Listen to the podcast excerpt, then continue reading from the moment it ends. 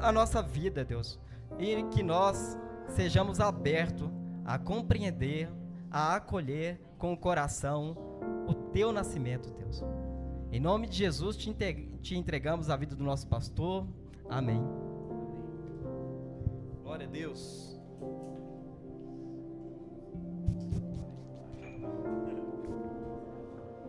Glória a Deus. Podem se sentar, todo mundo. Queria dar uma aumentadinha no meu retorno. Você pode aumentar um pouquinho o segundo microfone aí para mim? Esse. Um, dois, aí. É...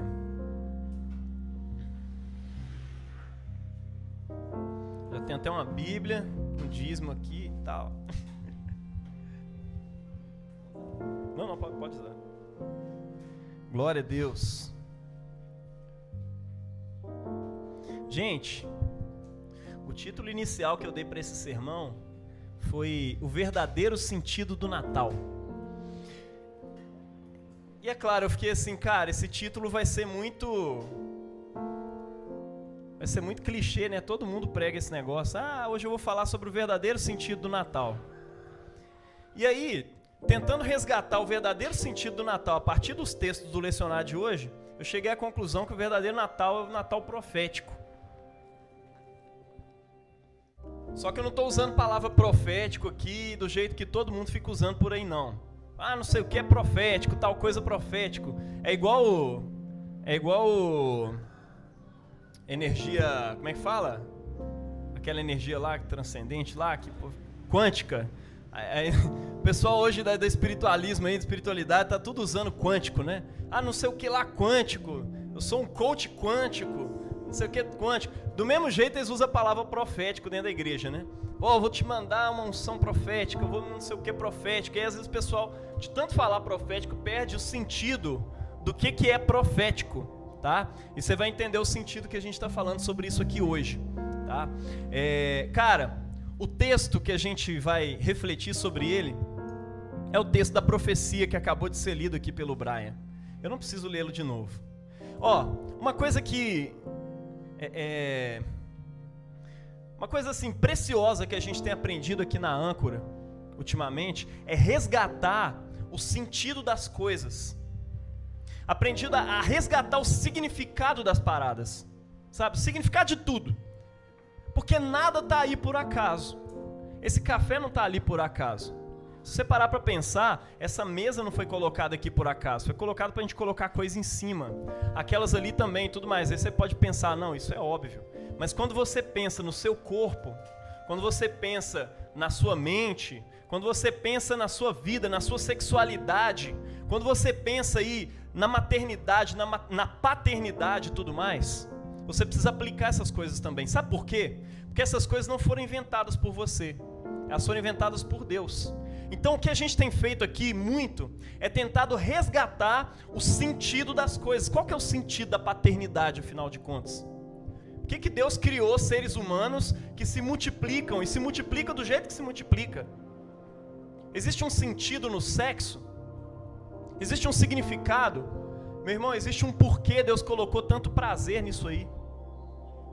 E existe um sentido sagrado e é por isso que a gente resguarda essa coisa para dentro de um contexto chamado casamento. Porque é o contexto que a palavra de Deus nos ensina a vivenciá-lo. Mas existe um motivo pelo qual Deus criou isso. Porque Deus colocou prazeres nisso. Por que, que Deus colocou zonas erógenas no seu corpo? Deus colocou porque tem um significado, tem um propósito nisso aí. Tem significados na paternidade tem significados na maternidade, tem significado no seu corpo, na sua vida. Como que as coisas se encaixam nesse mundo? Quando você estuda biologia e vê como as células se encontram, aquela coisa toda. Gente, existe significado em cada detalhe desse mundo, não tenha dúvida disso. Tudo tem significado. E esse significado foi criado por Deus e ele foi dado por Deus. Se você tivesse criado, você poderia dar o seu significado. Mas como não foi você que criou, o seu amadurecimento é contado à medida em que você aprende a olhar esse mundo a partir da perspectiva de Deus. crescer e amadurecer nesse sentido é entender o sentido das coisas, como que Deus criou, para que que Deus criou, e aí eu quero viver essas coisas.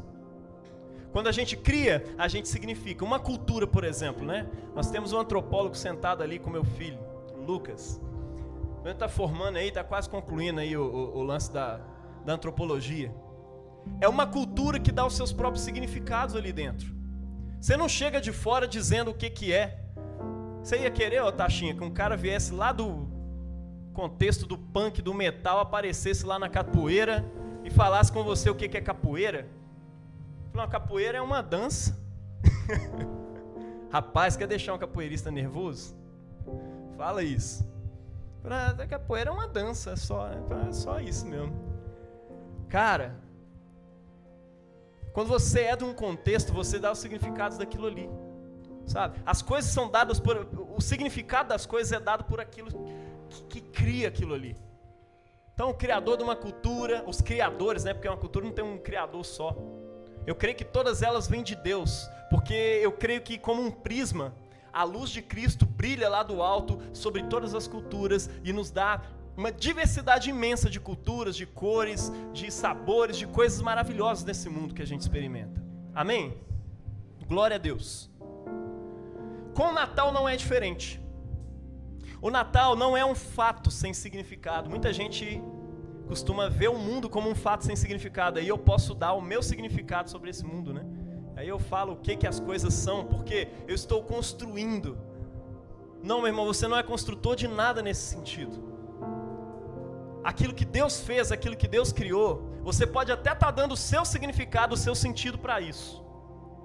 Mas entenda isso: quanto mais você usa algo fora do seu sentido original, fora do seu propósito para que foi feito, mais você destrói aquele algo ali.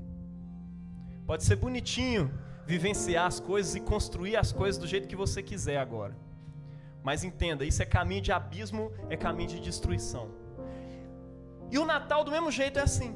Tem gente que tenta dar significados para o Natal, significados próprios, porque, ah, eu não acredito na origem do Natal, né? Todo mundo trata. Todo mundo trata tudo assim, né? As pessoas pegam o Natal e viram pra gente e falam, ó, oh, boas festas. Porque ninguém tem coragem mais de falar Feliz Natal, né? Você já viu, por exemplo, no Facebook?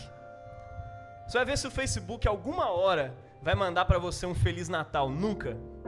Nem o Instagram, nenhum, nenhum desses aplicativos. As, as instâncias aí, os, as instituições, nenhuma delas vira para você e diz Feliz Natal. Por quê? Não, nós somos laico.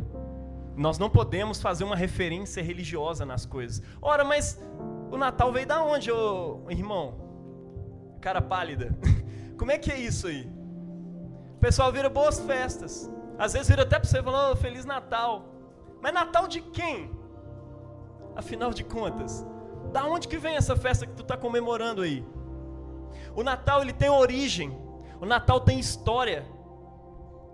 E a história do Natal, meu irmão, escuta isso, só faz sentido dentro da narrativa profética anterior ao Natal.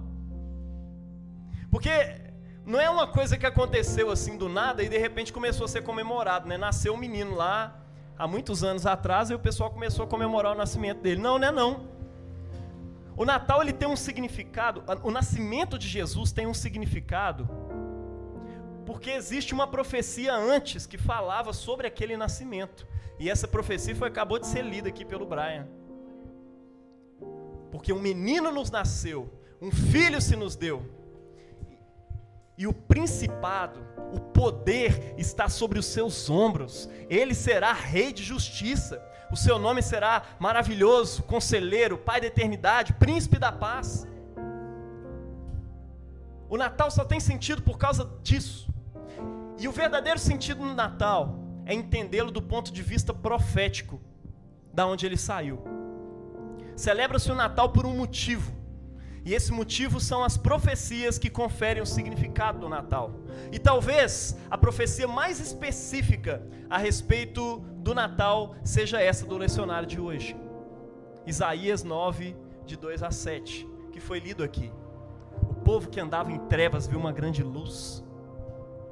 E sobre os que haviam, os que habitavam né, na, na região e na sombra da morte, resplandeceu a luz. Tu multiplicaste este povo de alegria e aumentaste. E aí ele vai falando bênçãos que vêm sobre o povo.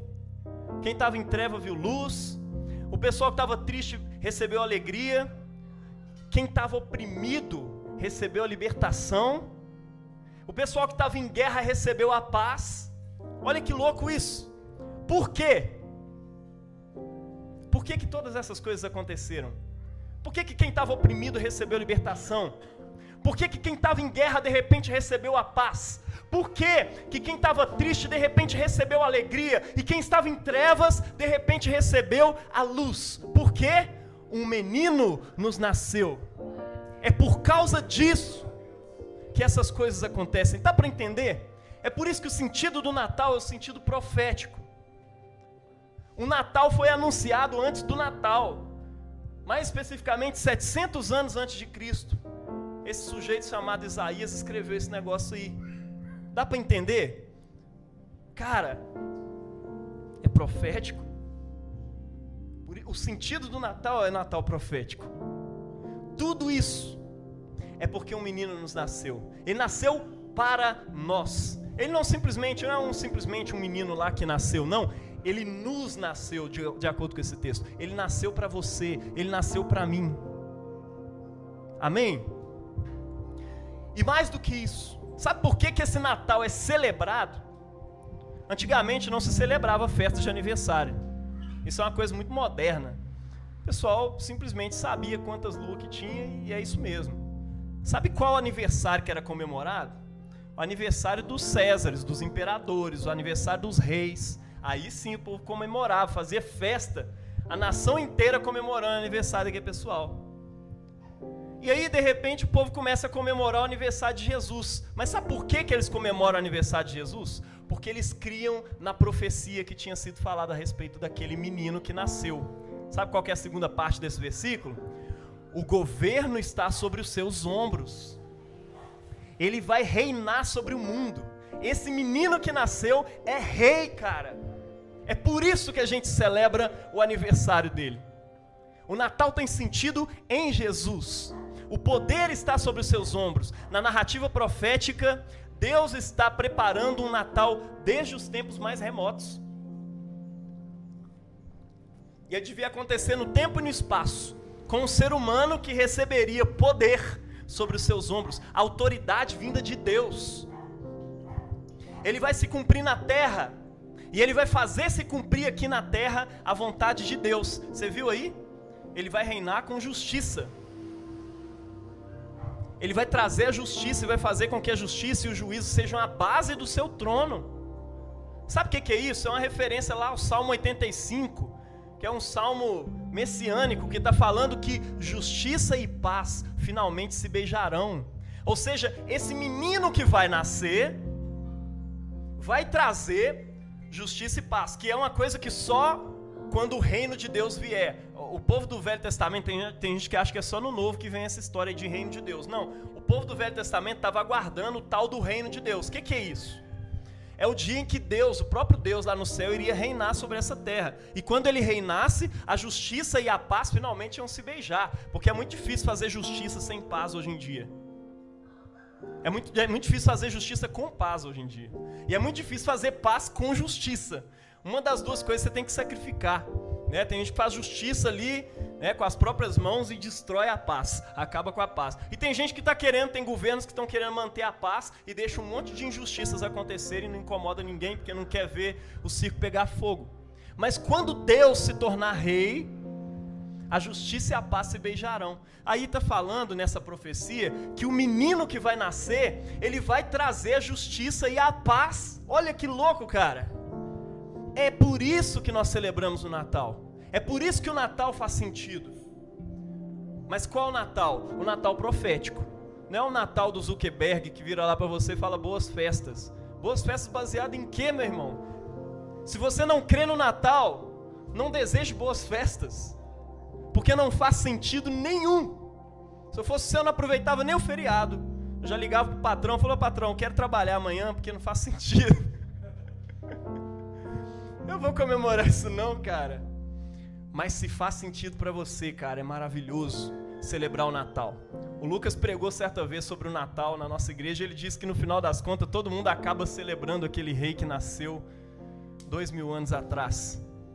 Ele pode ser ateu que for, no final das contas ele vai pegar um presente e vai entregar. Tem até um. Tem até um episódio do negócio que você gosta lá, que você mais gosta. Do, do, de comédia lá, daquele. Nossa. Big Bang Theory. Tem aquele carinha lá que é o ateu convicto, e aí ele ganha um presente. E o problema é que quando você ganha um presente, você se sente obrigado a agradecer, retribuir. Então ele fica assim, pô, você está me obrigando, eu não quero não, e tal. E no final das contas ele acaba dando presente e acaba fazendo umas coisas que ele não, não faz costumeiramente, né? Ele dá graças porque não tem jeito. Quando você recebe graça, você se sente obrigado. Por isso que a gente fala obrigado mesmo, né? A gente se sente obrigado a agradecer. E é isso. No Natal profético, Deus está dando um presente à humanidade, um rei que vai reinar com justiça e vai trazer a paz sobre esse mundo. É por meio do menino que ele escolheu. O Natal profético só tem sentido para as pessoas que desejam esse reinado, assim na terra como no céu. E para quem deseja ser reinado por meio de Jesus, porque não adianta você tentar trazer a justiça e a paz sobre essa terra sem Jesus. Porque dá errado no final, dá ruim. A fé nesse Natal, nesse menino, escute isso que eu vou te dizer. A fé nesse Natal, no Natal desse menino, ativa a realidade do reino de Deus aqui na terra. Ó, recebe aí. A palavra seguida de sinais.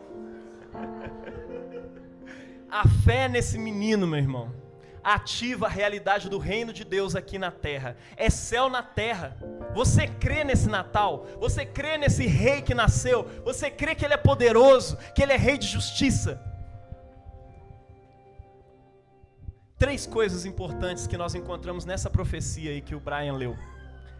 O Natal profético, primeiro, se você quiser anotar, anota no seu celular, no seu caneta que você trouxe, ou anota aí na sua memória, porque é pouco ponto. Só cinco, esse cara. O Natal profético é sobre iluminação. Fala aí que aquele povo que andava em trevas, de repente viu uma grande luz. Quando? Quando o menino nasceu. E sobre os que habitavam na região da sombra da morte, resplandeceu a luz trevas, região da sombra da morte. Cara, isso é uma referência à terra depois da queda, tá? É esse mundo aqui todo. Depois que caiu, depois que pecou, isso aqui virou uma região da sombra da morte. Você e todo mundo está nessa região aí. E nós, para nós homens, a quem Deus quer bem, nasceu esse menino. E ele é a luz de Deus que ilumina todo homem. Que obscuridades rondam você? Que obscuridades existem na sua vida? a luz do menino raia sobre ti. A luz dele resplandece sobre a sua vida e ilumina todas as trevas. Que poderes da morte te assombram? A luz desse menino resplandece sobre você. Dois. Primeiro, esse Natal é sobre iluminação. Segundo, esse Natal profético é sobre alegria. Nós falamos aqui um tempo, né? Que esse rei foi ungido com óleo de alegria. Tu multiplicaste este povo e a alegria lhe aumentaste. Todos se alegrarão perante ti, como se alegram na ceifa. Ou seja, quando o povo é, é, vai ceifar, vai colher lá os trigos e tudo mais, é o dia da riqueza para aquele pessoal. Ou quando o pessoal que está em guerra, né, exulta quando reparte os seus despojos. Então, essa alegria que as pessoas sentem nesse dia vai ser a alegria quando esse menino nascer. Olha que maravilha.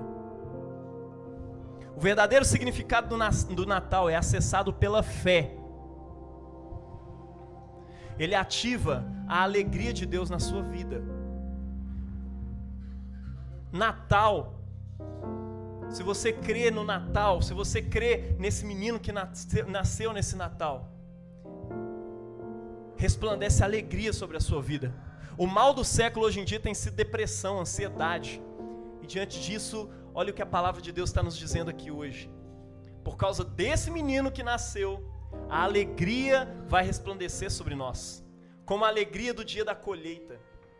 Hoje em dia não tem mais negócio de plantar e colher, né? A gente tem o lance de trabalhar e receber. Então, sabe aquela alegria que você tem dia que cai seu salário?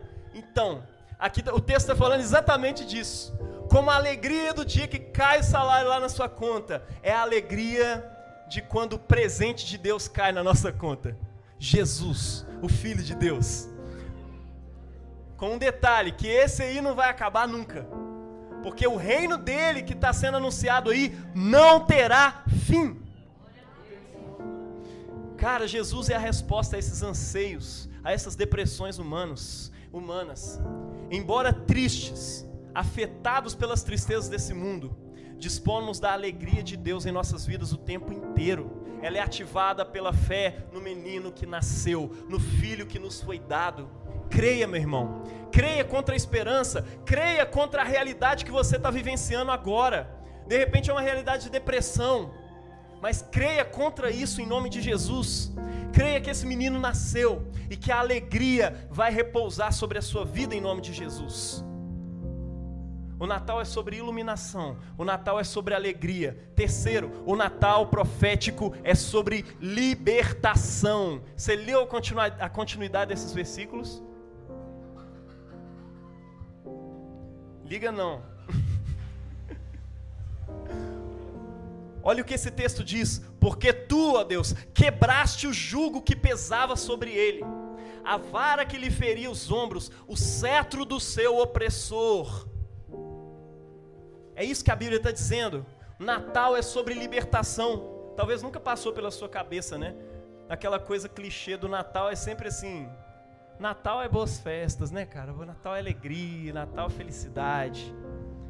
Sei nada sobre o Natal, mas eu vou falar qualquer coisa boa que deve ter a ver com o Natal, né? Mas não, cara, talvez você nunca imaginou isso. Natal é sobre o nascimento de um rei, que através dele o jugo vai ser quebrado, o jugo que pesava sobre nós, a vara que feria os nossos ombros, o cetro do opressor, ou seja, aquilo que é o símbolo do poder dos reis, vai ser quebrado por esse menino. Caramba, velho! É quebrado por ele. Os reinos desse mundo são quebrados e se prostram diante dele. O nascimento de Jesus significa o fim dos governos injustos. Por isso que faz sentido. Profecia, o, o negócio profético é assim: você não viu acontecer, mas tem uma profecia falando sobre aquilo ali. Então vale a pena você crer e vale a pena você afetar a sua vida por meio dessa esperança. Por isso que você pode proclamar e profetizar contra governos injustos e profetizar a queda deles, porque em breve a sua palavra vai se unir com a de Deus e os governos injustos vão cair. Crer no Natal e no menino é um grito de abaixo a todos os governos opressores. Sim. Eu não estou falando que ah, todos os governos de direita. Eu estou dizendo que todos os governos opressores, sejam eles de direita, de esquerda, isso é quase um anarquismo, né? É um abaixo a todos os poderes porque vai cair todos, e o único que vai prevalecer é o poder de Jesus, é o único rei. Porque cara ali está fazendo uma tatuagem em homenagem a isso. Ou pelo menos a forma que ele entende que isso é isso aqui nessa terra hoje. Abaixo a todos os poderes. E eu quero somente o poder de Jesus reinando. Creia nisso, cara. O nascimento de Jesus é sobre isso. Em breve o menino virá e destruirá os que destroem a terra Sabe o que é um governo injusto? Às vezes você fica assim, ah, governo injusto, pode ser qualquer coisa, né? O Jaime está falando aí de direita, de esquerda. Não, quem destrói pessoas, quem destrói a terra, lá em Apocalipse 11, 18, especificamente está dizendo que o rei Jesus vem e vai destruir, ele vai ter um papo muito sério, e fala que ele vai destruir os que destroem a terra. Sabe, velho?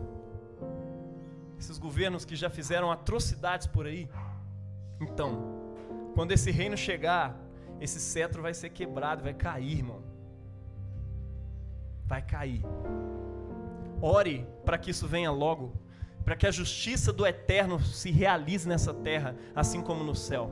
Hebreus 2, de 8 a 9 diz: Contudo, hoje ainda não vemos as coisas Não vemos que todas as coisas estão submetidas ao governo desse menino. Ainda não vemos isso.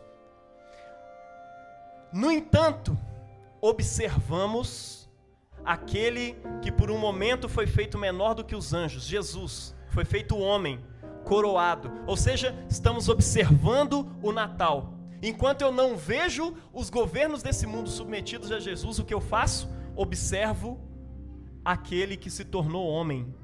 E eu fico observando, eu fico contemplando ele e vendo as realidades proféticas que ainda vão acontecer nesse mundo. Amém? Coroado de honra e glória por ter sofrido a morte. Na morte ele se torna rei sobre todas as coisas. Mateus 28, 19. Depois da morte dele, que ele ressuscita, ele vira para os seus discípulos e fala: Toda autoridade me foi dada no céu e na terra. Na morte dele, ele conquistou a autoridade, meu irmão. E agora ele possui as chaves da morte e do inferno. Não existe poder nenhum maior do que o poder do nosso Senhor Jesus Cristo. Não há poder maior seja poder político, seja poder de enfermidade, seja poder da sua depressão, seja poder de descrença, tudo isso cai diante dele porque ele é real. Esse reino é real e breve ele vem. O Natal, como o livro disse aqui na semana passada, ele é uma afirmação sobre o agora, o fato de que Jesus já veio e sobre o futuro, o fato de que ele também virá novamente.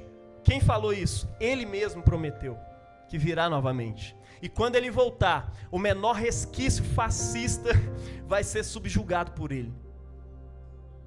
Direitas e esquerdas, escutem bem, vai cair todo mundo. Quando ele balançar a árvore, meu irmão, vai cair Lula, vai cair Bolsonaro, vai cair todo mundo.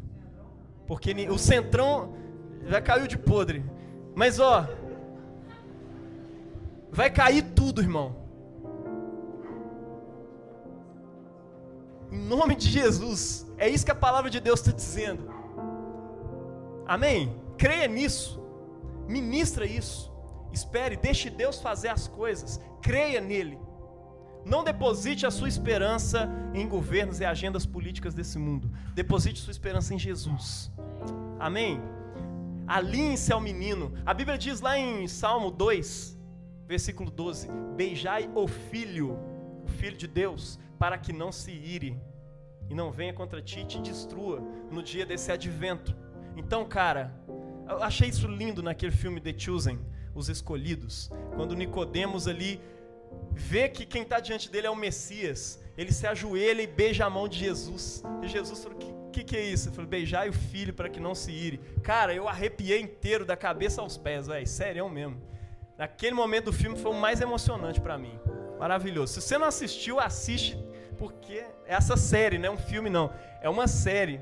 E é uma série que você pode baixar no seu celular. Inclusive, você só pode baixar no seu celular, você não aguenta baixar em outro lugar, que ela funciona só no celular. Procura lá, The Chosen. Depois nós manda o nome aí, se você estiver querendo saber. Se você não viu, cara, você precisa ver. É muito bom mesmo. Assim.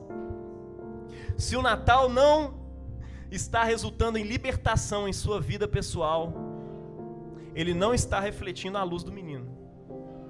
Natal é libertação. Não é só libertação dos poderes opressores desse mundo, é libertação do pecado também. Sabe por quê? Quando Jesus foi anunciado para Maria, para José, o anjo disse para ele, ó, o nome dele vai ser Jesus. Aí ele fala do significado do nome, porque ele salvará o seu povo dos seus pecados. Então, essa libertação também é na sua vida pessoal. Se você crê no nascimento de Jesus, você crê que o Rei de Justiça nasceu e o poder dele quebra o jugo do pecado na sua vida. E você pode sim viver livre dos seus vícios, você pode viver livre dos seus pecados. Ele é poderoso em você.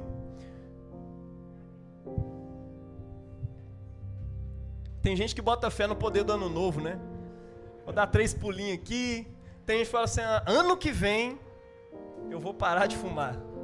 Ano que vem eu vou fazer tal coisa. Nós cristãos cremos no poder do Natal, não da data do Natal em si. Nós cremos no poder do nascimento de Jesus, nesse Natal profético. Nós cremos que esse, esse trem tem poder realmente de curar você, de libertar dos seus vícios, dos seus pecados e tudo mais. O ano novo faz diferença nenhuma. uma festinha pagã. A maioria das pessoas não sabe nem comemorar esse negócio. Agora, o Natal é importante para nós, porque é poderoso. Nasceu um rei de justiça. Dá para entender? Então, o Natal é iluminação, alegria, libertação. Por fim, o Natal profético é sobre paz. Você viu aí? As botas de, de guerra eram botas que faziam barulho mesmo para poder assustar o inimigo. E lá fala que é, essa armadura daqueles que pelejam com ruído, né? E as vestes que se rolavam em sangue, que se revolvem em sangue, serão queimadas e servirão de pasto ao fogo. Sabe o que é isso? Aquilo que se usa para guerra vai ser jogado no chão. Chega de arma, chega de guerra, chega de espada. Nós vamos queimar tudo isso. As roupas de guerra vão ser queimadas, porque agora habitará a paz na terra entre os homens a quem ele quer bem. As roupas de guerra serão queimadas. É por isso que o anjo do Senhor apareceu aos pastores e disse: Não tenham medo.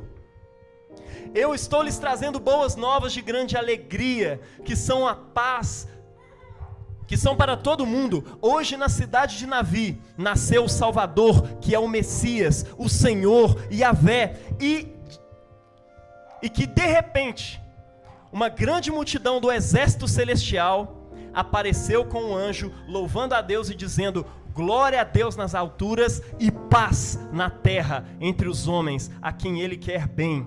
O Natal é a inauguração da paz na sua vida. Você consegue pensar que Deus quer você bem? Que Deus quer o seu bem? É para isso que Jesus nasceu. Que conflitos você possui? Em que conflitos você está envolvido? Conflitos internos aí na sua cabeça, talvez. Olha, o Natal vai te trazer paz. O poder desse menino que nasceu ele pega todas as suas preocupações e agendas e joga no lixo, queima tudo isso como se fosse roupa de guerra e fala: agora, cara, caminhe em paz, segue a minha agenda, que a minha agenda é de paz. Eu vou fazer um monte de coisa e você vai fazer junto comigo, que eu estou te chamando. Será que é conflito ideológico, pessoal, social, econômico, cultural? Sabe que o Natal é o fim de todos esses conflitos, porque o menino nos nasceu. Nós podemos experimentar essa paz hoje em nossas casas pela fé nesse menino que nasceu, pela fé em Jesus. E quinto e último ponto, a esperança do Natal afeta a sua vida prática.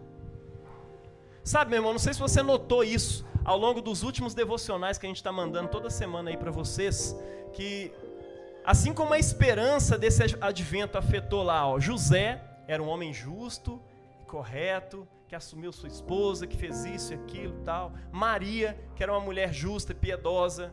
Zacarias, Isabel, Ana, Simeão, João Batista. Eles viviam uma vida piedosa no sentido de uma vida justa, de uma vida santa, irrepreensível. Assim como esses caras viviam isso naquela época, esperando o dia em que nasceria o Rei dos Reis nesse mundo, esperando aquele Natal, aquele advento, nós também precisamos viver uma vida piedosa, justa, irrepreensível no tempo agora. E você só vive isso na esperança. Porque se você estivesse apostando, tipo assim, ah, vou viver uma vida santa, aí no final das contas não fosse acontecer nada, o apóstolo Paulo até fala isso, né? Vocês são os mais miseráveis dos homens. Se não existe essa ressurreição, se essas coisas realmente não vão dar em alguma coisa, vocês são os mais miseráveis dos homens, porque vocês estão se, se negando aí contra si mesmo à toa, sabe? Mas não é. Essas pessoas aqui se negavam, viviam uma vida pia, santa, justa e piedosa diante de Deus, esperando o dia em que eles veriam a salvação de Israel. E um dia os olhos deles viram a salvação de Israel. Eu e você hoje nos santificamos Escute isso. Eu e você hoje nos santificamos em vista desse advento, dessa segunda vinda de Jesus. Nossa geração precisa buscar cada vez mais. O mal no mundo está cada vez mais globalizado. É possível que a volta de Jesus esteja bastante próxima. E nós nos santificamos, procuramos viver uma vida santa e justa diante de Deus, esperando na esperança desse advento. E quando ele chegar, nós vamos, ter, nós vamos dizer: cara, não foi em vão, não foi à toa que a gente se santificou e se resguardou para essa segunda vinda de Jesus.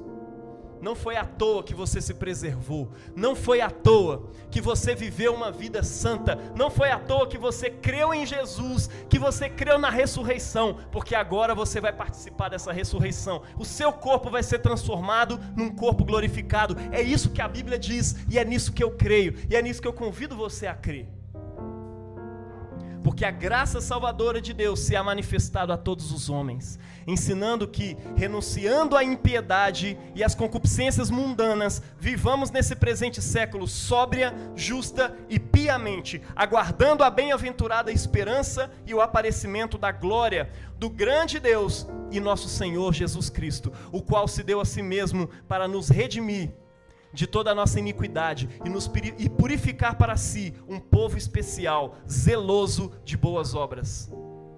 Essa é a segunda leitura de hoje, Tito 2, 11 a 14. Se você quiser, leia depois. Em vista desse advento que vem, nós nos santificamos. Faça isso. Não se esqueça de fazer isso. Porque Jesus vai vir a qualquer hora, cara. E aqueles que creem vão andar preparados para essa vinda. A Bíblia diz que ele vem como um ladrão na noite. Se você soubesse o dia que o ladrão viesse, você ficava ali preparado. Mas como ele vem como um ladrão, não tem como você saber o dia nem a hora. Ele vem a qualquer momento, meu irmão. Vira para essa pessoa bonita que está do seu lado e fala: Olha, Jesus vem a qualquer momento. Vocês que estão aí no YouTube, repete para vocês mesmo, para alguém que está aí do seu lado: ó, Jesus vem a qualquer momento. Se houver um lugar para Cristo hoje na manjedora do seu coração, se você aceitar esse menino, o menino da profecia, cada um desses efeitos do Natal profético serão realidades sobre a sua vida. Luz, alegria, libertação e paz. Luz, alegria, libertação e paz. Tudo isso vem sobre a sua vida pela fé. Tem lugar para Jesus na manjedora do seu coração hoje? Tem. Eu quero que você diga isso para Deus. A sua vida pode ser uma antecipação dessa conclusão final do reino de Deus. Porque quando ele chegar, não vai haver mais morte, não vai haver mais choro, nem choro se ouvirá, como diz a profecia, como diz lá em Apocalipse. Não vai haver mais doença, não vai haver mais morte. Mas hoje você pode antecipar as realidades desse reino, crendo nisso. Você crê? Se coloque de pé, vamos orar sobre isso, em nome de Jesus.